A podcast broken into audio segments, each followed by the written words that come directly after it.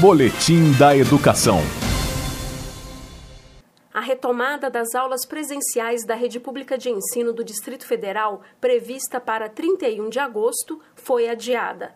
A decisão é uma forma de precaução para evitar um possível aumento de contaminações pela Covid-19 a partir do convívio da comunidade escolar nas unidades de ensino. O decreto que autoriza a retomada gradual continua valendo, mas um novo calendário vai ser definido.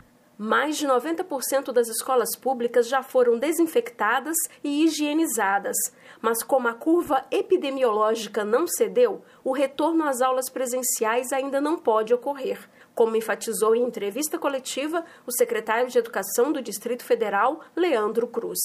Neste momento, apesar das escolas estarem prontas para o retorno, nós não achamos que esse é o momento mais indicado. O retorno da rede de ensino público no Distrito Federal é algo em torno de 600 mil pessoas a mais circulando em ambientes fechados durante o período letivo.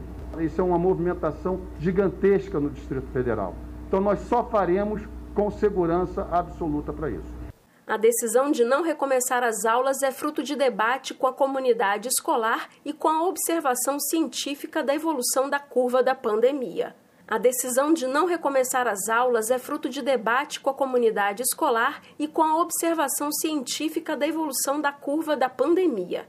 Apesar da suspensão das aulas presenciais, o aprendizado não parou. De acordo com o secretário de Educação, o ensino remoto continua com o programa Escola em Casa DF, por meio da plataforma Google Sala de Aula. Ao todo, 470 mil estudantes e 72 mil profissionais da educação estão cadastrados. A Secretaria de Educação também está em processo para retomar as teleaulas e analisa o processo de contratação dos canais de televisão. Além disso, o edital de chamamento público às operadoras de internet móvel já foi publicado. A pasta vai pagar o consumo individual de dados para a utilização da plataforma Google Sala de Aula para estudantes e profissionais da educação em todas as etapas de ensino.